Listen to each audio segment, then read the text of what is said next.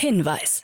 Startup Insider übernimmt keinerlei Haftung für die Richtigkeit börsenrelevanter und unternehmensbezogener Daten.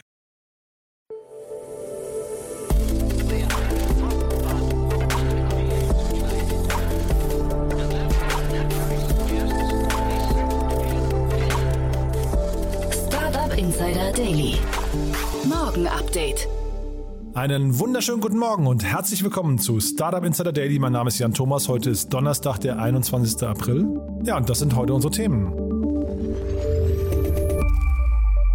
Nach Klage von Startups mahnt das Kartellamt die Deutsche Bahn ab. Die Bundesregierung bekommt erstes Cannabis geliefert. N26 rudert zurück. Rolls-Royce und Mitsubishi bauen Mini-Atomkraftwerke. Und Elon Musk verkündet, die Reise zum Mars soll 100.000 Dollar kosten. Heute bei uns zu Gast im Rahmen der Reihe Investments und Exits ist mal wieder Jenny Dreier von EcoT Ventures. Ja, und wir haben über zwei richtig coole Themen gesprochen. Zumindest das eine hat mich ziemlich begeistert, muss ich sagen. Da hat auch ziemlich viel Prominenz aus Hollywood investiert. Aber ja, nicht nur das ist der Grund, es war wirklich ein abgefahrenes Thema. Kommt auch sofort nach den Nachrichten mit Anna Dressel. Aber wie immer der Hinweis auf die weiteren Folgen heute. Um 13 Uhr geht's hier weiter mit Marius Luther. Er ist der CEO und Co-Founder von Hey Jobs. Und das war mal wieder so ein Gespräch, das hat mich richtig begeistert. Da kann man sehr viel lernen, muss ich sagen. Denn Hey Jobs hat gerade eine 43 Millionen Euro Runde abgeschlossen. Aber wir haben nicht nur darüber gesprochen, wir haben auch über Unternehmensführung, über die nächste Wachstumsphase hin zu möglicherweise mal einem Unicorn. Also zumindest das ist der Anspruch, den ich da durchgehört habe, äh, gesprochen. Also sehr, sehr viele spannende Themen. Äh, hat mir zumindest persönlich sehr viel Spaß gemacht, wird euch sicher auch gefallen. Kommt nachher um 13 Uhr. Und um 16 Uhr dann Simon Fichtner. Er ist der Co-Founder von Deep Care. Und da gab es eine verhältnismäßig kleinere Runde, aber das Unternehmen ist trotzdem sehr spannend, denn es baut einen kleinen Assistenten, den ihr euch auf den Schreibtisch stellen könnt und der euch den ganzen Tag überwacht und dann permanent darauf achtet, dass ihr nicht die falsche Körperhaltung habt am Schreibtisch. Also logischerweise ein Gesundheitsstartup, aber mit sehr viel KI und äh, Sensorik und so weiter und so fort. Auch ein sehr interessantes Thema, hat mich zumindest nachhaltig begeistert und dementsprechend bin ich gespannt, was ihr davon haltet. So, jetzt kommen noch kurz die Verbraucherhinweise und dann, wie angekündigt, an Adresse mit den Nachrichten und danach dann Jenny Dreier von Equity Ventures. Startup Insider Daily. Nachrichten. I am warning you now. Kartellamt mahnt Deutsche Bahn ab. Drei Jahre lang wurde geprüft, nun liegt ein vorläufiges Ergebnis vor. Die Deutsche Bahn missbraucht nach Ansicht der Kartellwächter ihre Marktmacht. Wegen möglicher Behinderung von Mobilitätsplattformen ist der Konzern nun abgemahnt worden, wie die Behörde mitteilt. Seit dem Jahr 2019 werfen Startups wie der Berliner Reisevermittler Omio und der Fernbusbetreiber Flix der Bahn vor, ihr Geschäft mit Absicht zu erschweren. Rabattaktionen in Konkurrenz zu den Supersparpreisen der Bahn seien ebenso untersagt wie bei Google uneingeschränkt für ihre Angebote zu werben. Auch der Vollzugriff auf Live-Daten der Bahn bliebe ihnen bislang verwehrt. Die Bahn hat nun sechs Wochen Zeit, um den Entscheidungsentwurf des Kartellamts rechtlich zu prüfen. N26 rudert zurück. Die Online-Bank N26 versucht sich nach den Protesten der Nutzer aufgrund zahlreicher fristloser Kontokündigungen in einer Erklärung. Das Blockieren und Schließen von Konten ist ein wichtiger Bestandteil der Maßnahmen, die N26 als Bank ergreifen muss, um gezielt gegen Finanzkriminalität vorzugehen, so die Berliner Neobank in einem Blogbeitrag auf ihrer Website. Man habe aber bei den Kontokündigungen unter Umständen Fehler gemacht, weshalb auch seriöse Kunden fälschlicherweise als potenzielle Betrüger identifiziert wurden. Erstes Cannabis an Bundesregierung geliefert. Mit Demekan hat ein erstes deutsches Start-up Pflanzen an die staatliche Cannabisagentur ausgeliefert. Seit 2021 baut Demekan in Sachsen Cannabis zu medizinischen Zwecken an. Derzeit soll das Unternehmen knapp 1000 Kilogramm pro Jahr produzieren. Wie viel die Cannabisagentur für die Blüten zahlt, ist nicht bekannt. Die Gründer haben nach eigenen Angaben 20 Millionen Euro investiert, wobei 30 Prozent davon aus Fördertöpfen kamen. Eine kontrollierte Abgabe von Cannabis an Erwachsene zu Genusszwecken in lizenzierten Geschäften ist im Koalitionsvertrag vereinbart. You can't just flip a switch and become someone else. Ex-Vodafone-CEO wird Investor. Nach sieben Jahren an der Spitze von Vodafone Deutschland hat der Österreicher Hannes Ametsreiter das Unternehmen verlassen. Einem Eintrag bei LinkedIn zufolge wird er in den Private Equity Bereich wechseln. Er möchte sich in Wachstumsbereichen im Telco- und Tech-Bereich engagieren, als Investor und Shareholder tätig sein. In Wien hatte Ahmed Reiter bereits 2015 den A1 Startup Campus gegründet, eine der erfolgreichsten Startup-Schmieden des Landes. Rolls-Royce und Mitsubishi bauen Mini-Atomkraftwerke. Die Industrieabteilung von Mitsubishi arbeitet derzeit an einem Mini-Atomkraftwerk. Das Besondere dabei, es ist mobil, soll sich mit einem LKW transportieren lassen und im Dauerbetrieb über 25 Jahre lang funktionieren, ohne dass die Brennelemente ausgetauscht werden müssen. Auch der Fahrzeugbauer Rolls-Royce arbeitet an modularen Reaktoren. Mit dem Bau der benötigten Komponenten wurde jetzt begonnen und eine baldige Zulassung wird erwartet. Mit Herstellung und Export modularer Atomkraftwerke möchte das Unternehmen in den nächsten Jahren bis zu 40.000 Arbeitsplätze schaffen. Die britische Regierung fördert derartige Projekte mit rund 250 Millionen Euro. Tesla soll dank Solar 15.000 Kilometer schaffen. Ein Forschungsteam der University of Newcastle in Australien möchte einen Tesla mit gedruckten Solarzellen ausstatten und sich anschließend mit dem E-Auto auf einen 15.000 Kilometer langen Roadtrip begeben. Wenn die Batterie aufgeladen werden muss, wollen die Forscher die jeweils 18 Meter langen ausrollbaren Solarpanels neben dem Fahrzeug positionieren. Das Sonnenlicht soll die Batterie dann vollständig aufladen. Ziel des Projekts Charge Around Australia sei es nicht nur, die Ausdauer und Leistung der Technologie testen zu können, sondern auch Maßnahmen zum Kampf gegen den Klimawandel aufzuzeigen. Der Roadtrip soll im September 2022 starten und 84 Tage dauern. Reise zum Mars soll 100.000 Dollar kosten. Geht es nach Elon Musk, dann werden Marsreisen nicht nur Superreichen vorbehalten sein. Er stellt sich derzeit eine hypothetische Summe von 100.000 Dollar vor, wie er in einem Interview mit Chris Anderson, dem Chef der TED-Konferenzen, erläutert. So gut wie jeder könnte eine solche Summe ansparen, meint der SpaceX-Chef. Wir wollen es jedem, der dorthin will, auch ermöglichen. Finanziert werden könnte eine solche Reise auch durch Förderungen oder einen Kredit, so Musk. Erste Flüge sollen noch vor 2030 angeboten werden. Schein mit 100 Milliarden Dollar bewertet. Nach einer kürzlich durchgeführten Finanzierungsrunde wird der Fast-Fashion-Händler Schein jetzt mit 100 Milliarden Dollar bewertet. Damit ist das chinesische Unternehmen mehr wert als H&M und Zara zusammen. An der Runde waren Tiger Global Management, Sequoia Capital China und General Atlantic beteiligt. Die eingesammelte Summe soll zwischen 1 und 2 Milliarden Dollar liegen. Schein kam im Jahr 2021 auf 15,7 Milliarden Dollar Umsatz und 43,7 Millionen aktive Käufer.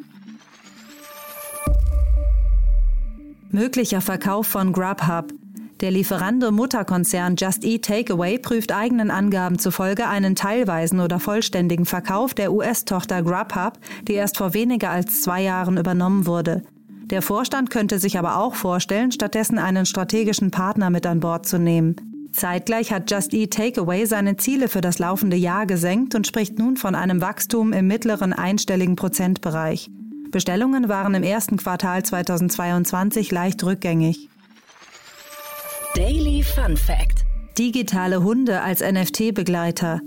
Digitale NFT-Hunde sollen Nutzer nach Ansicht des Anbieters Digital Pets als Begleiter im Metaverse zur Seite stehen.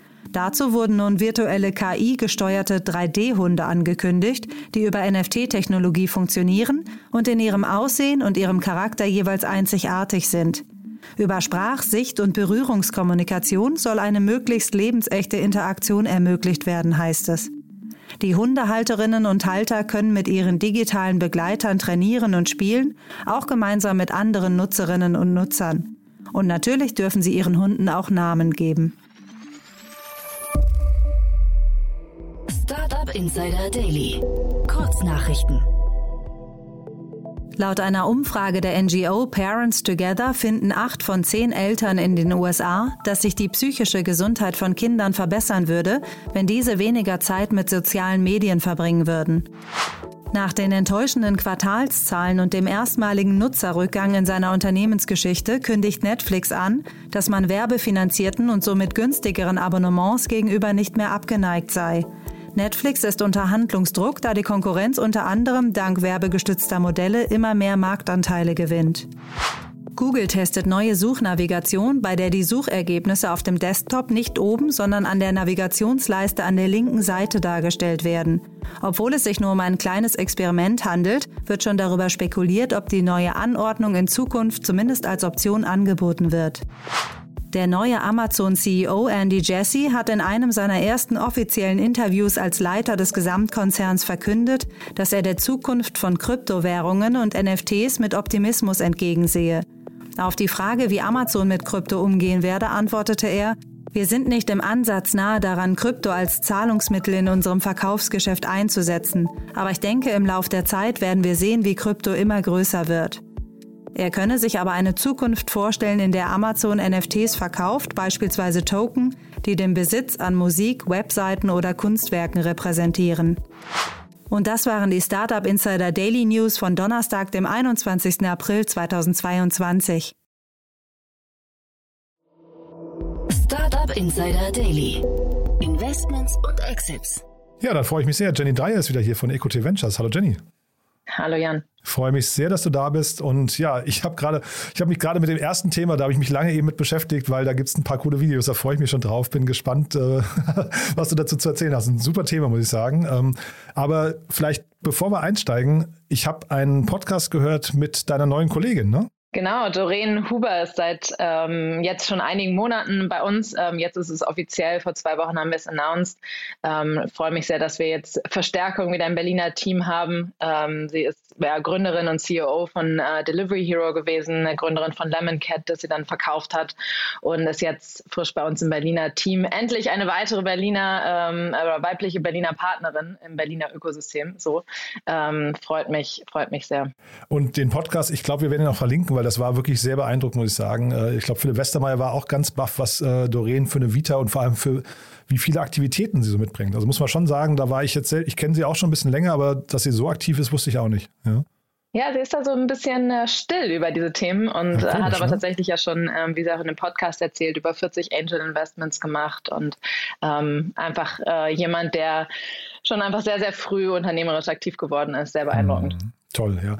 Also verlinken wir aber jetzt zu unseren Themen heute. Und dann, wie gesagt, bei dem ersten musst du mir gleich mal erzählen, wie du das überhaupt gefunden hast. Oder bist du so ein großer Schrimps-Fan? Naja, mit Schrimps hat es nichts zu tun. Ich bin Fan von Sustainability und ähm, von, von Alternativen zu Plastik. Äh, und so bin ich auch auf äh, Cruise Foam gestoßen. Ein ähm, ja, genau, das, äh, das Plastik aus der Welt schaffen wollen. Mhm. Aber über, also über einen Weg, auf den muss man, glaube ich, erstmal kommen, ne? Äh, genau, die nutzen ähm, Chitin als ähm, Grundstoff, um Styroporersatz zu entwickeln. Und äh, Chitin, ja, wo kommt es vor? Man kennt es eben aus äh, ja, Shrimps und, ähm, und, und Schalen oder von Schalentieren. Es ist ein mhm. Abfallprodukt der ähm, ja, Lebensmittelindustrie und daraus das verwenden sie, um einen Styroporersatz zu produzieren. Mhm. Und äh, also nicht nur, dass die Story irgendwie verrückt ist, da sind jetzt auch noch krasse Investoren eingestiegen, wo ich mich auch gefragt habe, wie haben die es wiederum entdeckt, ne? Ja, äh, Promis genau wie Leonardo DiCaprio und Ashton Kutcher sind eingestiegen. Die sind ja beide sehr im Sustainability Space mhm. unterwegs und machen auch einige äh, frühe Investments. Also keine untypischen Namen, aber trotzdem natürlich immer spannend, wenn man sieht, ähm, auf was für Themen die sich stürzen. Die haben da gerade ähm, eine zweite Seed-Runde gemacht. Mhm. Genau, die Runde ist jetzt nicht besonders groß, ne? 3,4 Millionen habe ich, glaube ich, gesehen, äh, Dollar. Aber ähm, ich habe mich gefragt, also vielleicht kann, können wir das Produkt nochmal analysieren, weil, also wenn, wenn das jetzt ein typischer VC-Case Case wäre, wenn die jetzt bei euch angeklopft hätten. Hättest du oder ihr euch mit denen beschäftigt? Ähm, ich, ja, ich denke schon. Ich glaube, ähm, man muss da vielleicht andersrum rangehen und überlegen, äh, Plastik und Packaging allgemein ähm, ist ja einfach wahnsinnig problematisch. Ich glaube, das wissen alle. Plastikindustrie, wenn die Plastikindustrie ein Land wäre, dann wäre es das fünftgrößte ähm, im Ranking der Greenhouse-Gas-Emittenten. Ähm, um, um die Klimaziele erre zu erreichen, müssen wir was gegen das Plastik tun. Und damit haben wir ja noch gar nicht über den Müll gesprochen, der dann wiederum tausende Jahre auf der Erde bleibt. Ähm, deswegen ist ist, ist, es ähm, unerlässlich, dass wir uns damit auseinandersetzen, wie wir besser recyceln können, ähm, die Produktion von Plastik besser managen können, alternative Produkte für Einwegplastik finden können und aber eben auch alternative Materialien ähm, entwickeln können. Und bei all den Themen kann Technologie helfen und kann auch äh, VC-Fonds äh, natürlich dementsprechend helfen. Deswegen ist es unbedingt ein Thema, mit dem wir uns auch auseinandersetzen. Ich kann jetzt nicht sagen, ob der Styropormarkt spezifisch ähm, groß genug wäre, um auch ein Investment von einem äh, großen Fonds äh, wie uns zu rechtfertigen. Aber ich finde das Thema erstmal sehr, sehr wichtig und deswegen fand ich es relevant. Also genau, vom großen Problem her kommend, also so, so guckt man wahrscheinlich als VC immer drauf, ne? das Problem muss groß sein, der Markt muss groß sein.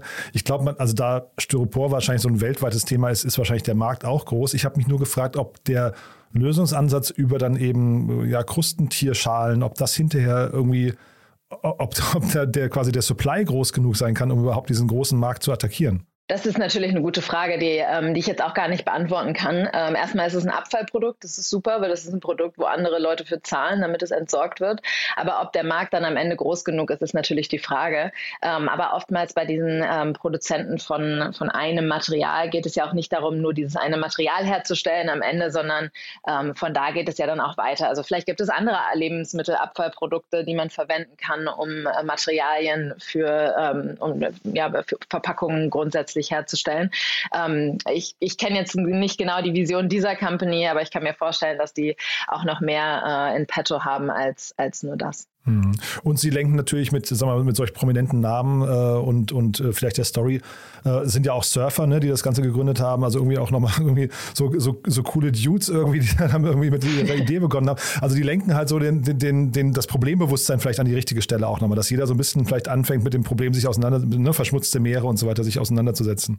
Ja, genau. Und es ist ja auch ein sehr emotionales Thema und deswegen da auch mit den Emotionen zu spielen. Auf der Website ist da auch die, die Schildkröte natürlich, die dann so eine Plastiktüte frisst. Also natürlich ist das auch so ein bisschen auf die Tränendrüse gedrückt, aber hey, es ist, äh, lenkt das Geld in die richtige Richtung und ähm, deswegen kann man da eigentlich wenig gegen sagen. Ja, ich wollte auch gar nichts dagegen sagen. Ich wollte nur fragen, eben aus VC-Sicht, ob man halt so ein Thema, also ob das, weil wir reden jetzt über eine Angel-Runde, ähm, ob das eben auch tatsächlich bei einer Liebhaberrunde bleibt. Also eher man versucht so Crowdfunding zu machen unter prominenten Investoren und damit weiterzukommen oder ob das halt eben skalierungsfähig ist. Das war, das, das ist mir nicht so ganz klar. Ja. Nee, kann ich, kann ich tatsächlich in dem Fall auch gar nicht genau sagen. Ähm, ich glaube aber, wenn man sich andere Lösungen anschaut, wir haben jetzt äh, One Five in Deutschland, die ähm, Plastikalternativen herstellen. Ähm, Unternehmen wie Tipa in Israel sind schon sehr groß. Also in dem, in dem Bereich, also der, der Plastikmarkt ist sehr groß und ähm, da gibt es auch sicherlich, wird es auch sicherlich noch weitere große Unternehmen geben, die da an den Alternativen arbeiten. Ob es jetzt genau das ist, kann ich tatsächlich tatsächlich nicht sagen. Ja, wir haben jetzt in den nächsten Tagen kommt auch irgendwann äh, die neue Firma von Christian Vollmann hier, der C1 äh, bei uns im Podcast. Die machen ja grünes Methanol. Das ist ja dann irgendwie auch also quasi ein anderer Weg, dem Plastikproblem äh, zu begegnen. Also erstmal schön zu sehen, glaube ich, dass da unglaublich viel passiert ne, in dem Markt. Absolut. Ja. Dann äh, ein anderer Markt, der ja, ja auch sehr unbequem ist, aber da ist jetzt die, die Runde größer und äh, weiß nicht, das Problem vielleicht für manche auch noch sogar schmerzhafter, ne? Ja, absolut. Ähm, wir sprechen von Seon. Seon ist ein Fraud Detection Unternehmen aus Budapest. Mhm. Und äh, die haben gerade tatsächlich eine sehr beeindruckende 94 Millionen äh, Series B von IVP geraced. Mhm. Sie nennen sich, glaube ich, Fraud Fighters. Das ist, glaube ich, wenn man bei Crunchbase guckt, ist das, glaube ich, äh, Seon Fraud Fighters. Das sagt schon alles. Genau. Ne? Also die, die sind im, im Kampfmodus. Ne? Ja, absolut. Und ähm, haben auch, sprechen auch viel von Demokratisierung von Fraud Detection. Also es gibt viele Unternehmen in diesem Bereich. Also wie, wie kann man Betrug online ähm, bekämpfen als große Plattform? Ähm, und äh, sie gehen das aber eben ein bisschen anders an als andere. Ähm, es ist eher ähm, sehr zugänglich, Self-Sign-up, ähm, teilweise für kleinere Organisationen. Und damit bringen sie eigentlich dieses Thema Fraud Detection an äh, ganz, ganz viele Online-Spieler. Jetzt das Fund Fundraising-Announcement haben sie sehr stark um die Fintech-Industrie und das Thema äh, Russland, Ukra Ukraine, sanktionierte ähm, Personen und Organisationen, wie kann man äh, sich dagegen als Online-Business wehren, ähm, haben sie rund darum gestrickt. Ähm, es geht aber auch um viel mehr. Hm. Und ähm, auch hier wieder die Runde, äh, also du hast ja gerade schon gesagt, 94 äh, Millionen waren das, glaube ich. Ne? Das ist schon spannend, aber auch wieder zusammengesetzt und mit Support von ganz, ganz vielen spannenden Angels. Ne? Genau, also da sind Angels von Coinbase, von UiPath dabei, ähm, äh, sind einige ähm, kleinere ungarische Fonds dabei. Creandum hat die Series A gemacht. Also die haben äh, ja durchaus ein beeindruckendes äh, Setup da. Und da Marktgröße, da macht man sich wahrscheinlich jetzt keine Sorgen. Also leider, ne? Keine Sorgen. Die, das ist wahrscheinlich einfach ein Riesenmarkt, ne? Ich denke auch jedes Business, was online ist, von, ähm, von Banking über äh, E-Commerce, über Gaming, über jegliche Transaktionen, die online online passieren, haben ja die Anfälligkeit für Betrug. Ähm, überall, wo irgendwie Geld über den, über den Tisch geht, ähm, kann betrogen werden. Und das ist ein weltweites Thema. Also da würde ich mir jetzt auch keine Sorgen machen. Natürlich gibt es ja auch Konkurrenten, über die man sprechen muss. Aber am Ende denke ich, der Markt ist groß genug, auch um da sogar äh, ein paar Spieler ähm, ganz gut unterzubringen. Und ist das hier, würdest du sagen, so ein erweitertes Modul vom, von diesem KYC-Prozess? Also ist das, gehört das in die gleiche Ecke oder ist das nochmal ein, ein eigener Markt für sich? Ja, es geht noch, es geht noch tiefer rein. Ähm, die nutzen sehr viel Machine Learning, ähm, heißt es, heißt es auf der Website, um ähm, aufgrund von unterschiedlichen Informationen, die sie vom Nutzer bekommen, ähm, festzustellen, ist, ist der, der oder die Nutzerin ähm, vertrauenswürdig oder nicht. Und das kann die E-Mail-Adresse sein, das kann die IP-Adresse sein, das kann das Verhalten auch der Nutzer sein. Also es sind ganz, ganz viele Faktoren, die da reinzielen, während KYC ja noch so ein bisschen ein formalerer Prozess hm. Und Sie schreiben Anglo-Ungarisch, ähm, also, aber er sitzt in London, glaube ich. Das heißt, dieses Ungarisch ist quasi wahrscheinlich die Wurzeln des Unternehmens, ne? Ja, wie genau das Team heute aufgestellt ist, weiß ich nicht. Die sind in Ungarn gestartet und haben dann aber irgendwann ähm, zwar das Tech-Team in Ungarn gelassen und haben dann das kommerzielle Headquarter aber in London aufgebaut. Ähm, mittlerweile ist es, glaube ich, hauptsächlich London. Sie haben jetzt auch schon Offices in Austin und Jakarta eröffnet. Also ganz klar, auch mit der nächsten Runde ist jetzt der Weg aus Europa heraus in, in die USA und nach Asien. Ähm, aber trotzdem, glaube ich, super News für das äh, Budapester, für das ungarische Ökosystem. Ja, da wollte ich eben nur mal fragen, ist das ein Ökosystem, was ihr auf dem Schirm hat? Ist das eins, wo viel passiert? Weil ich habe die jetzt hier im Podcast, glaube ich, noch nie thematisiert, offen gestanden. Doch, da passiert tatsächlich mehr und mehr. Ähm, da, also wir sehen immer mehr sehr, sehr produktgetriebene Unternehmen aus, äh, aus Ungarn, die ähm, das, das Schöne ist, dass dadurch, dass der lokale Markt nicht groß genug ist äh, für, für viele, für viele also für viele, für viele Businessmodelle, gehen die eigentlich von Tag eins gleich international. Und ähm, das ist, das ist natürlich dann äh, sehr interessant für uns, ähm, dass jemand gleich so groß denkt. Und äh, doch, wir sehen mehr und mehr auch aus Ungarn und ich finde den Markt ähm, grundsätzlich sehr, sehr spannend. Cool. Ja, dann haben wir dazu was Wichtiges vergessen zu beiden Runden. Nee, ich denke nicht. Dann vielleicht nochmal zum Schluss, weil das haben wir jetzt ein bisschen vergessen, weil ja, wir haben eben über Doreen gesprochen, aber vielleicht nochmal ein, zwei Sätze zu euch. Wer darf sich denn bei euch melden? Klar. Ähm, Equity Ventures ist ein ähm, 606, 660 Millionen äh, Euro Fonds und äh, wir haben den Fokus auf Series A. Wir können theoretisch ähm, relativ breit investieren, also sind ein Multistage-Fonds, aber Fokus ist Series A.